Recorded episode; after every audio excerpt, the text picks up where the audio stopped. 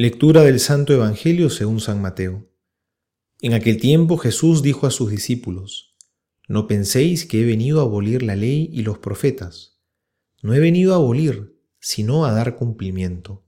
Sí, os lo aseguro, el cielo y la tierra pasarán antes que pase una i o una tilde de la ley sin que todo esto suceda. Por tanto, el que traspase uno de estos mandamientos más pequeños, y así lo enseñan los hombres, será el más pequeño en el reino de los cielos. En cambio, el que los observe y los enseñe, ese será grande en el reino de los cielos. Palabra del Señor, gloria a ti, Señor Jesús. Hemos oído en muchos momentos de los Evangelios cómo Jesús era duro y criticaba a los fariseos por ser tan exagerados en el cumplimiento de los mandamientos, por estar agregando inventando nuevas normas. Sin embargo, hoy oímos a Jesús que alaba el cumplimiento de la ley de Dios, se alegra por los mandamientos. Y que los mandamientos son una bendición, no son un obstáculo o una carga pesada que reduce nuestra libertad. Los mandamientos de Dios más bien son camino para ser plenamente humanos, plenamente libres.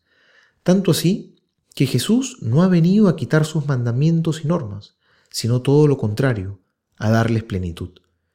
Y es que en el fondo el que busca cumplir los mandamientos es porque ama a Dios. Tantas veces que hablamos del amor a Dios, pero no nos olvidemos que el amor a Dios es concreto, se da en obras. El amor de corazón meramente sentimental no basta. El amor no es solo un sentimiento lindo que flota por ahí.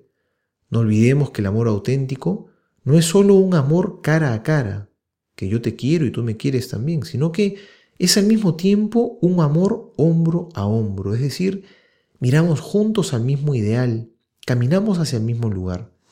Eso significa amar a alguien. Lo que me une contigo no es solamente el cariño, sino también es la meta, la misma misión. Jesús, te amo no solo porque lo siento, sino porque estamos hombro a hombro contigo en la misma batalla, y quiero llegar a la misma meta que eres tú, quiero ser como tú. Quiero seguir tus caminos, quiero cumplir tus mandamientos, porque son el camino auténtico para vivir el amor verdadero. Crezcamos en el amor a Dios, cumplamos los mandamientos y en especial ese, es el que más nos cuesta.